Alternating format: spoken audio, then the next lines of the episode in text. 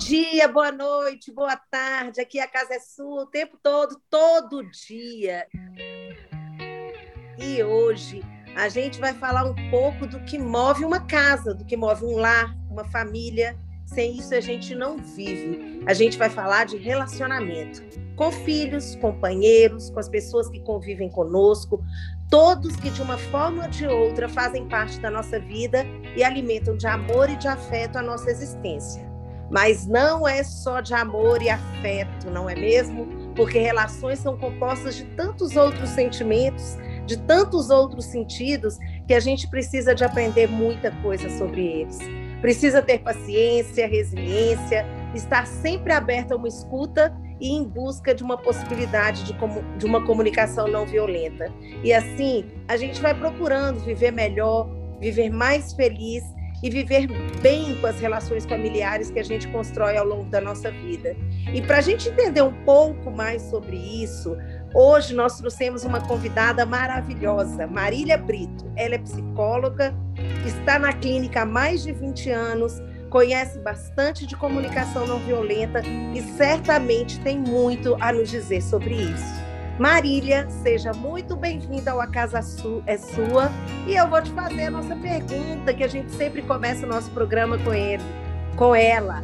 O que é que você faz no sofá da sala, Marília? Diga pra gente. Eita, que pergunta mais gostosa. Além de tomar café, que café é uma coisa que eu acredito que a gente tem que tomar compartilhando, é mais gostoso. Quando eu tomo café com a outra pessoa, no sofá da minha sala eu bato papo, eu tenho gato, eu tenho cachorro, então fica aquele bando de animais ao meu redor, dois gatos e um, uma cachorra. É, recebo meus amigos em eras não pandêmicas, recebo minha família, adoro ter minha casa cheia de gente, sofrendo bastante por não poder fazer isso nesse momento e estar tá fazendo as coisas virtualmente. Aí no sofá da minha sala tomo café e bato um bom papo. Que maravilha, que maravilha. E a gente está começando aí o programa.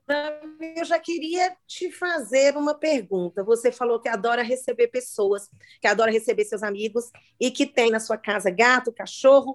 Eu imagino que seja uma autêntica casa muito povoada por relacionamentos. E eu queria começar te perguntando é, como é que a gente faz nesses tempos pandêmicos para a gente suportar as dificuldades de relacionamento quando a gente passa a conviver muito dentro de uma casa, todas as pessoas de uma mesma família.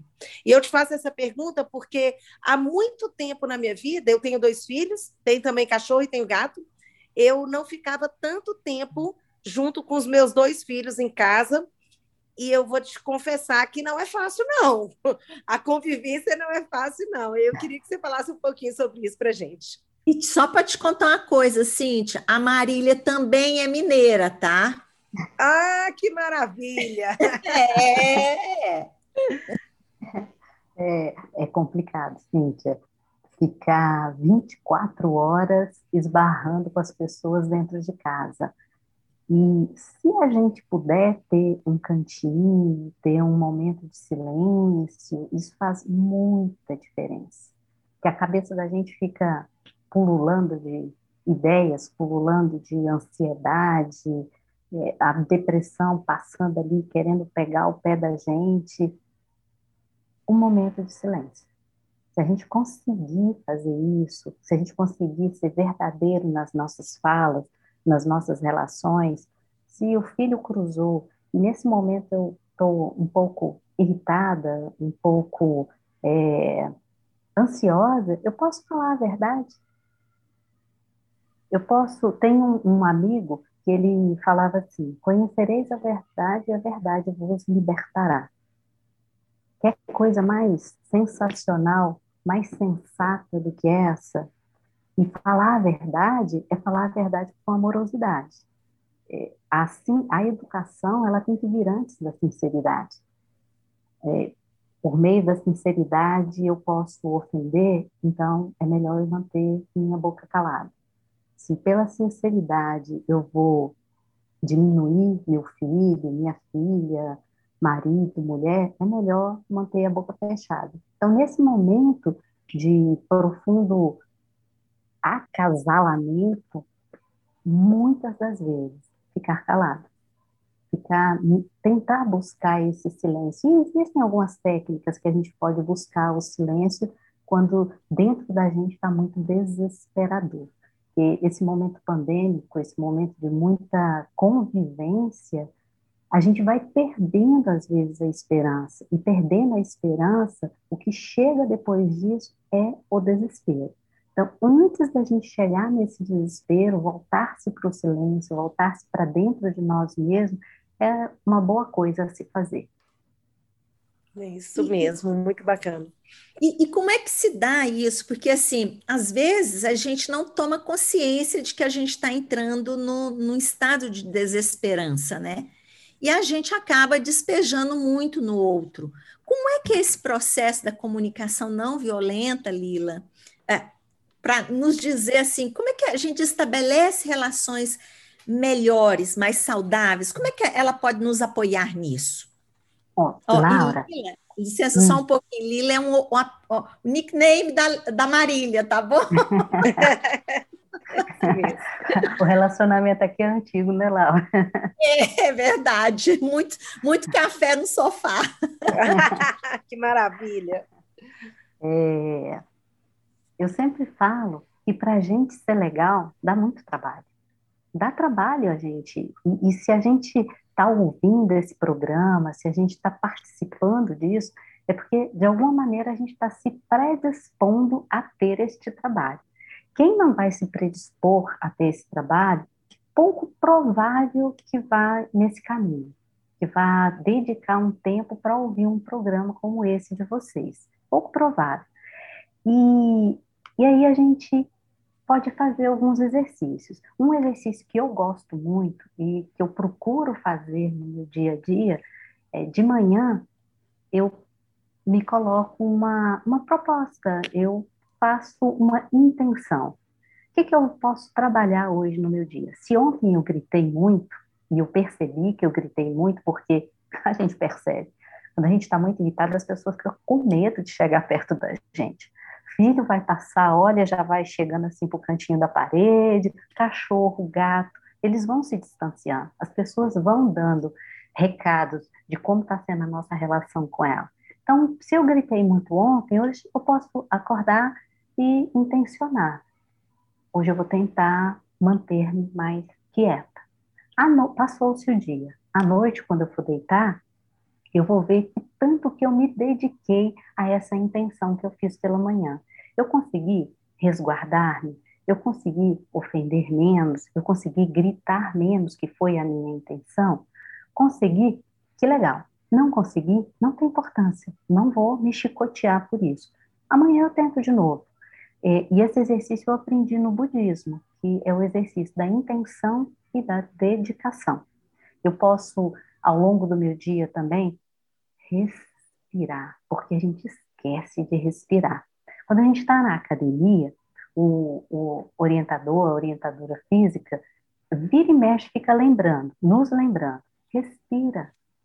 E eu achava isso tão absurdo, como assim? Respirar é tão natural, né? É claro que eu vou respirar, mas é mentira, a gente não respira.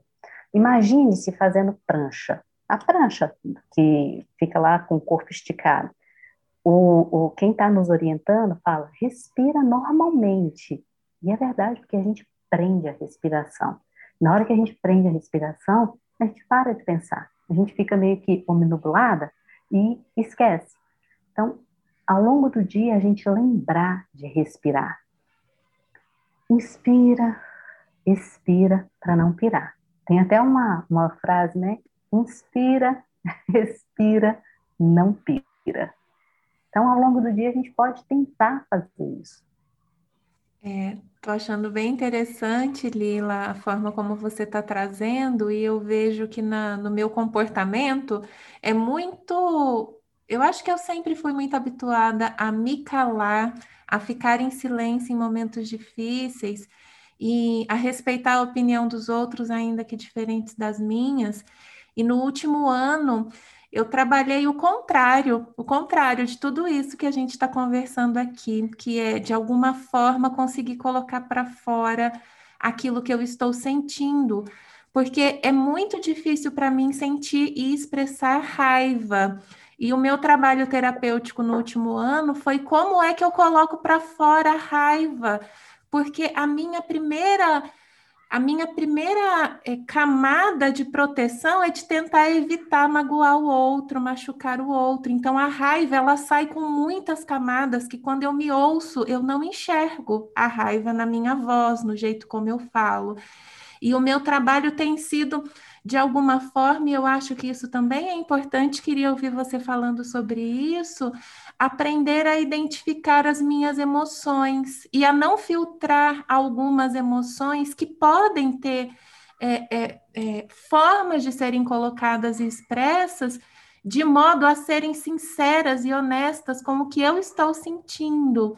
E isso não significa que a gente está querendo magoar o outro, né? E demorou um tempo para eu entender isso, que eu consigo expressar minha raiva, a emoção que eu estou sentindo, sem precisar magoar o outro, desde que eu diga para o outro: olha Neste momento, que eu estou sentindo é raiva, eu não estou aqui gostando do que está acontecendo, isso que está acontecendo está me causando esse sentimento. E quando a gente colo coloca isso dessa forma, a gente respeita as nossas emoções e o outro passa a compreender o que ele talvez precisa fazer para de alguma forma também não gerar na gente ou não provocar ainda mais essa emoção. Então, queria te ouvir falando um pouco desse lado oposto, que é, ainda que eu esteja aqui numa relação de convivência em que eu preciso saber como lidar com o outro, como que a gente faz para ser sincero com as nossas emoções e expressar isso de uma forma é, genuína? É. Na, Pode falar, sabe que isso me remeteu? Me remeteu a uma situação muito interessante que eu vivi, minha, que eu também negava raiva. Eu, eu nem conseguia reconhecer a existência dela dentro de mim.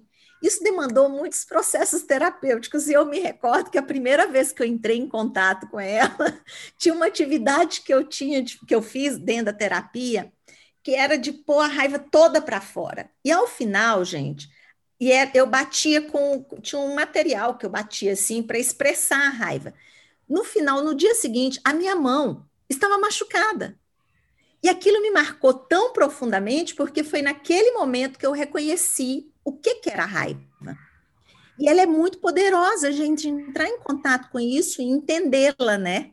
Então, acho que é muito, muito interessante isso que a Sandrinha traz, Lila, eu também gostaria de compreender mais como é que essas emoções surgem, né? Como é que elas brotam? Como é que a gente cuida delas? Tem uma, uma psicóloga alemã, é, a Alice Miller, ela criou junto com Fritz, Alice Miller não, Laura, é, Laura Pius, ela criou junto com Fritz Pius a Gestalt terapia. E ela escreveu um texto em 1939 chamado Como Educar Crianças para a Paz. Primeira vez que eu vi esse texto, é, que eu li o texto, Como Educar Crianças para a Paz, eu falei, ah, lá vem aquele negocinho de bom dia, muito obrigado, com licença, desculpa.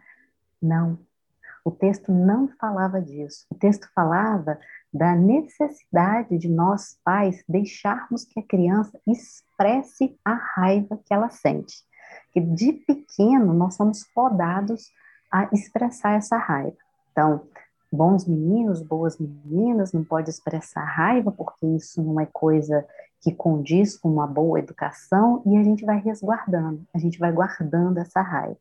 E esse texto da Laura Pius ela fala justamente o contrário, a necessidade de expressar a raiva, não a violência, mas expressar a raiva, expressar a agressividade. E essa agressividade, ela pode ser expressa com massinha de modelar, com areia. A criança, ela, ela tem essa necessidade, porque se a gente não faz isso, quando criança, nós corremos um sério risco de sermos dominados por uma raiva adulta e alguém, né, um, na linguagem psicanalista, um grande pai faria isso. vai nos levar para onde essa raiva que está dentro da gente, é, a gente vai ser guiada, a gente não vai se guiar. Então, o processo que a Laura fez, que a Sandra está fazendo, de conseguir expressar essa raiva, que a raiva ela é um sentimento que ela abarca outro sentimento. A raiva é um sentimento muito fácil da gente perceber. O corpo ele fala. A raiva faz a gente trincar os dentes, a raiva faz a gente fechar os punhos, a raiva faz a gente se retesar. Mas ela encobre um outro sentimento. É esse sentimento que a gente tem que dar atenção, a esse sentimento que a raiva encobre. Então, eu tenho raiva porque eu estou me sentindo desrespeitada, eu tenho raiva porque é, eu estou me sentindo frustrada, eu tenho raiva por diversas coisas. Então, a raiva é um grande sentimento que cobre outros. É, e na hora em que a gente consegue perceber que o corpo fala, que eu estou com os dentes travados, o corpo retesado, eu posso respirar e falar: hum, o que eu estou sentindo é raiva. E deixar que esse sentimento possa vir à tona. Não é violência. A agressividade é diferente de violência. A gente não conhece, sei lá, um grande empresário que não seja agressivo. Não existe essa possibilidade. É, não existe a possibilidade de eu fazer um trabalho social se eu não tiver uma agressividade para vivenciar esse trabalho. A violência, não. Então, eu perceber é, que o meu corpo está falando, eu, como mãe, como educadora, como psicóloga, eu é, permitir que as crianças expressem essa raiva, eu já vou estar tá fazendo um grande trabalho para essa geração futura. E, e, e, geralmente, Sandra, a gente vai num pêndulo. A gente tem uma tese, aquilo que a gente aprendeu a ser, aquela caixinha que a gente aprendeu a ficar. Quando a gente percebe que eu quero romper essa caixa, que eu preciso sair porque eu estou ficando adoecida, os contos de fada, a, Bela, a Branca de Neve, que fica engasgada com a maçã, e aí eu vou ter problema na tireoide, porque ao longo da vida eu fui engolindo, eu fui deixando que eu fui sendo aquela boa menina que não expressei as minhas emoções, então eu tenho essa tese. Quando eu me dou conta disso, a nossa tendência é ir para antítese. E aí a gente faz esse pêndulo muito violento, vai da tese para antítese. E às vezes a gente fica nesse movimento pendular até que em algum momento eu consigo achar a síntese. Perfeito. E aí isso acalma dentro de mim e, e é tão. Porque, como é um processo muito longo, muito penoso, eu começo a me afastar amorosamente das pessoas, porque eu começo a respeitá-las com grande profundidade. Então, o que aquela pessoa fala, aquilo já não me atinge mais, porque uhum. eu consigo perceber que se eu grito com você, Sam, eu estou falando mais da minha falta de controle do que de fato eu estou te ofendendo. E aí eu começo a perceber, se Laura é deselegante comigo, fala mais da deselegância dela do que de mim mesma. Uhum. E eu começo a perceber, não é pessoal. E não é. Quando a gente se dá conta que nada nesta vida é pessoal, eu consigo expressar a minha agressividade sem a violência. Eu acho que foi o que a Laura, que você, Perfeito. Sandra, devem ter vivenciado, expressou a violência. Em um determinado momento da vida, é necessário que isso aconteça. Se a gente permitir que as nossas crianças façam isso, elas vão expressar no parquinho, na areia, elas vão expressar na massinha de modelar, elas vão expressar na argila, elas vão expressar nos desenhos, mas elas não serão violentas entre si. Marília, é, e, a, trazendo então bem isso que você trouxe, muito muito bacana essa essa construção aí, mas trazendo também para essa para aquilo que a gente está é, hoje aqui falando sobre relações familiares, marido, esposa, filhos e tudo mais. Existe raiva e agressividade familiar.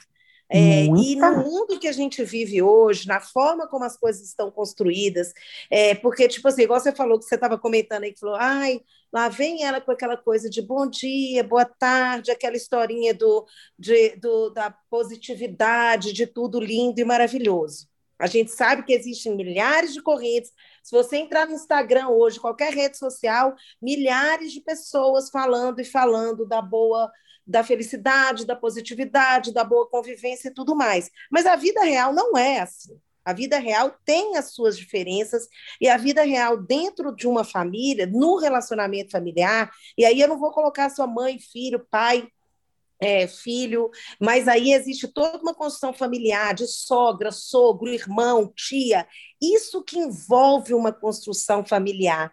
Relacionar-se com família é algo qual, ao qual nós somos quase que obrigados enquanto seres humanos, porque na maioria das vezes não, nós não escolhemos essas pessoas. A gente está neste lugar e passa a ter uma rede com a qual a gente tem que se, que, que se comprometer a viver e tentar viver da melhor forma.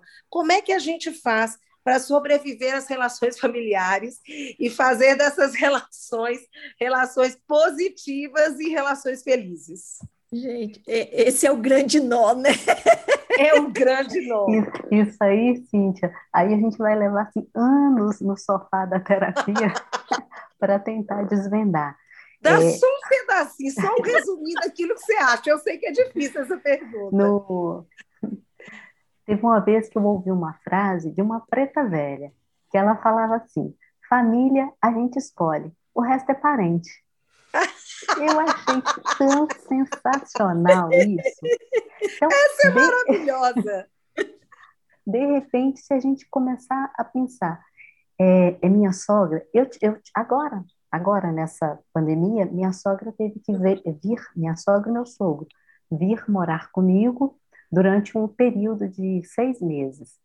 E, de fato, é muito difícil, porque eu tenho a, as minhas regras, a minha casa, e de repente vem uma pessoa que tem uma vivência completamente diferente, que a gente não teve uma relação de tanta intimidade e que vem desfrutar da minha intimidade.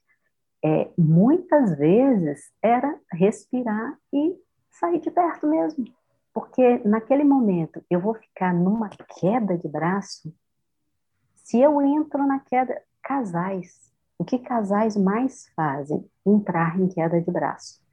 Terapia de casal, o que a gente mais trabalha é a comunicação e tentar fazer com que as pessoas sentem na arquibancada para que elas possam perceber o momento que elas vão entrar na queda de braço. Então, acho que essa visão, é, a gente fazer, é, eu, eu gosto muito de trabalhar com imagem, Trabalhar com arte é muito legal, então as imagens vêm no momento em que eu, eu tento sentar na arquibancada e eu falo, nossa, lá vai eu de novo entrar nessa queda de braço. Melhor sair da queda de braço. O tempo inteiro, Cíntia, a gente está entrando em queda de braço com os nossos familiares. Com o marido, com mulher, com a sogra, com os filhos, como a gente entra em queda de braços com o filho. É verdade, muito, Marília, é muito isso. Eu que tenho filhos que já são adultos, né, 25 anos de idade, é, eu me percebo muitas vezes nessa situação e é, de uma forma muito estranha, eu, eu me vejo muito imatura. Eu olho e falo, meu Deus, mas eu sou 25 anos mais velha que eles. Mas não, essa, essa realidade me foge, Marília, no momento das, da, da relação, ou das discussões, ou das, das confusões, porque eu entro numa queda de braço, é isso mesmo que você está falando, é, eu, e eu quero vencer. Claro.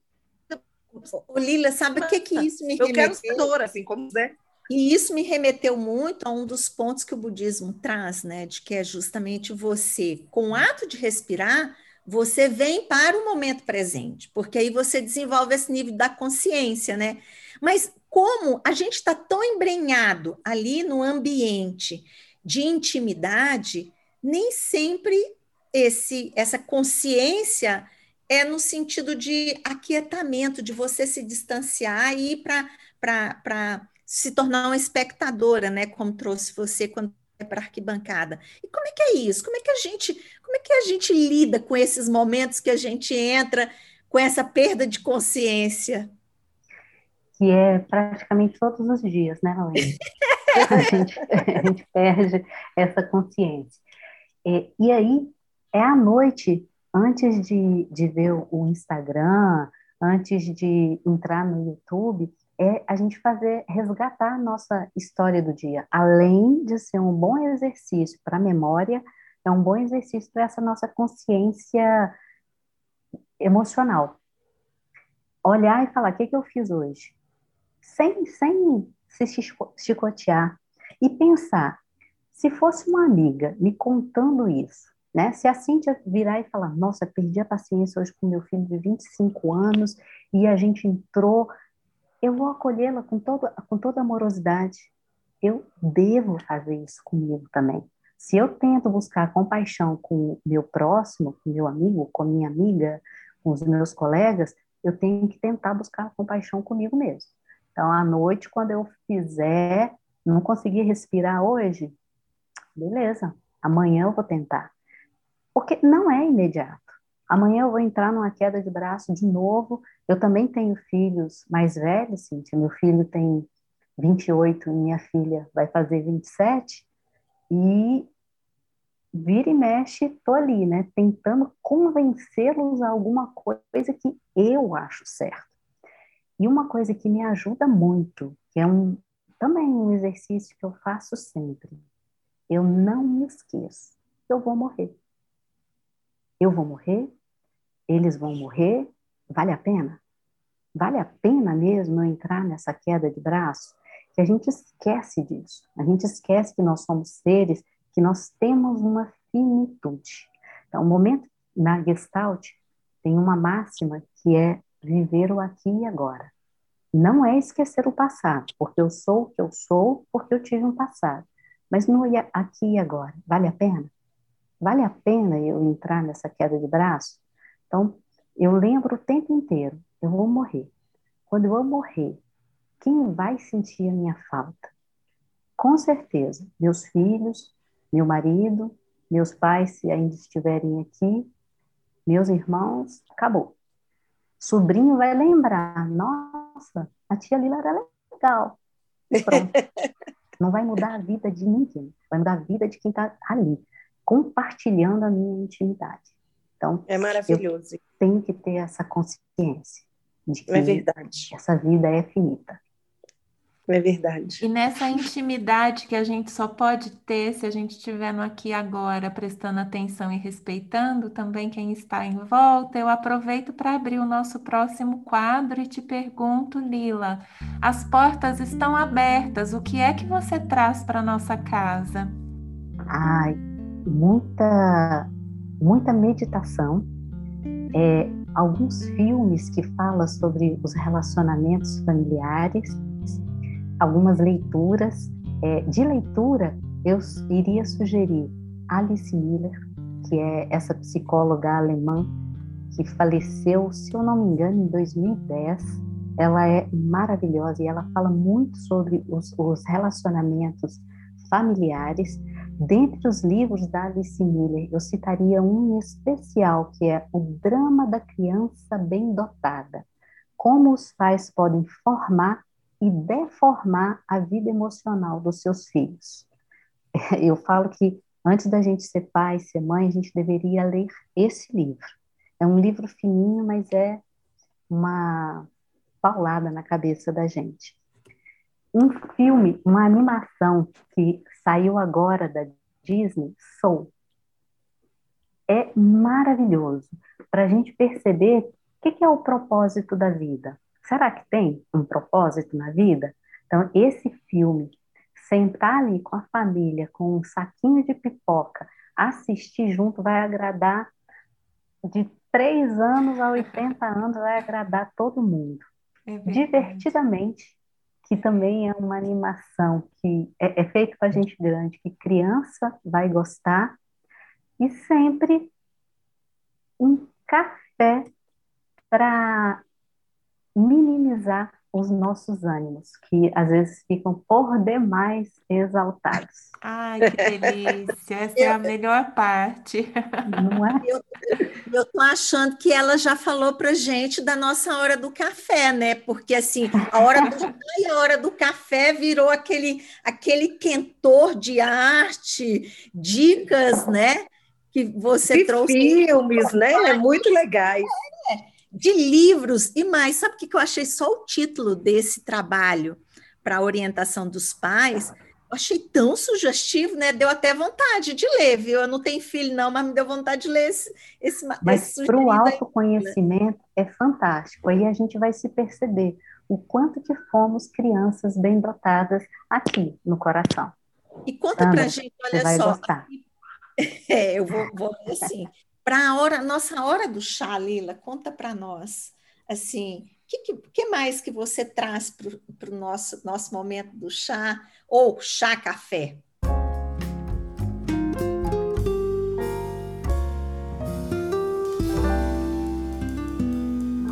Ah, pode ser um, um, bom café, né? É, nesse momento pandêmico, ligar para uma amiga, desabafar, porque nós mulheres temos uma força que ela é de uma grandiosidade, só a gente se entende. Então, ligar para uma amiga, fazer uma chamada em conjunto e unir as nossas dores, as nossas alegrias e, acima de tudo, nos acalorar. É, o calor é que faz com que a gente floresça, com que a gente cresça independente do clima, é o calor animo, anímico que faz com que a gente possa florescer.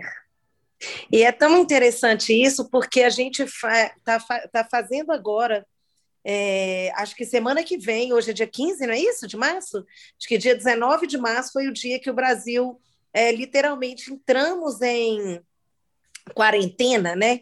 É, entramos em, em, em tempos de reclusão em casa, acho que 19 de março de 2020. A gente está fazendo exatamente essa semana um ano que a gente está vivendo a pandemia no Brasil. E, e agora, nesse momento, é, a, impressão que a gente tem é que como se, é como se a gente estivesse começando um novo ano do jeito que foi, em função das, da, do grande número né, de, de de aumento né, da, da, questão do Covid no Brasil, e parece que a gente voltou a, ter, voltou a ter mais medo, mais receio, e assim clausurar de novo em casa. Parece que a gente tinha tido uma liberdade mínima, nos mínimos sentidos. Assim, eu, por exemplo, fiquei muito tempo sem ver a minha família, sem ver meus irmãos. Aí, mais ou menos há uns três, quatro meses atrás, eu tive a oportunidade de estar próximo e hoje a gente já não tem mais essa liberdade. Então, essa coisa de se acalorar, de ligar, de dar um telefonema, de fazer uma chamada de vídeo, isso tudo está voltando a fazer para a gente, a ser para a gente a única possibilidade de afeto, de troca de afeto, né, Lila? E se tiver com medo, fala com alguém, tô com medo. Fala com alguém, tô, minha esperança está se esvaindo, e aí a gente tentar ser empática e eu sei, amiga, tá difícil mesmo, estamos com medo, mas estamos juntas. E, e, e, é, e, e aí, sabe o que, que me remete também? Assim, o que, que a gente pode fazer nesse momento, até para a gente trabalhar o nosso aterramento, para a gente estar presente, pôr uma boa música e dançar. Então, ainda mais porque tem as danças circulares, né? Às vezes a gente resgata esse processo do aquietamento e busca essa nossa ancestralidade para esse nosso aquietamento interno e a gente poder desenvolver bons diálogos com os nossos familiares, né? Porque é, é aterrando e vindo para o momento presente, a dança traz isso, traz essa força, traz esse vigor, né? Então eu trago para nossa hora do chá essa, esse liga uma música alta, baixa e baile. Simplesmente baile, né? É Para gastar energia. a Lila já trouxe as dicas dela, a Laurinha trouxe também. Tem dicas, Sandrinha, para gente? Tenho dica também nessa linha do dançar e do bailar, perca o controle. A gente, como mulheres e querendo cuidar de tudo, às vezes a gente quer estar no controle. Gente, vamos dançar, a vida é uma dança, vamos dançar de acordo com a música e nos sentirmos mais apaixonados por essa vida que estamos vivendo e pelas pessoas que estão em volta da gente. É todo mundo tão, todo mundo tem amor no coração. Vamos nos conectar pela força do amor mais que das outras emoções. É isso aí. E a gente que sempre achou que tinha algum controle sobre a vida, descobriu às custas do que estamos vivendo que controle nenhum temos. Mas, na verdade, a gente sempre soube que não tinha controle. Como a própria Lila disse, a gente sabe da finitude da vida e a gente sabe que não é nosso o controle, que o controle está muito além de todas as coisas, que o minuto e o segundo seguinte a gente não sabe o que, que é. Então, a minha dica aqui, nesse momento da nossa hora do chá, é seguir o que a Sandrinha disse: vamos perder o controle, porque a gente nunca teve controle. E isso talvez seja o mais bonito da vida, é saber que a gente não tem controle nenhum e que tem que esperar e que tem que ter esperança e que tem que esperançar sempre. Lila, muito obrigada pela sua presença aqui. Obrigada, Sandra. Obrigada, Cíntia, Laura. Um beijo obrigada. muito grande e tamo juntas. Tamo juntas. Beijo. Um beijo, meninas. Aqui é a casa beijo. sua, a casa é beijo. é nossa.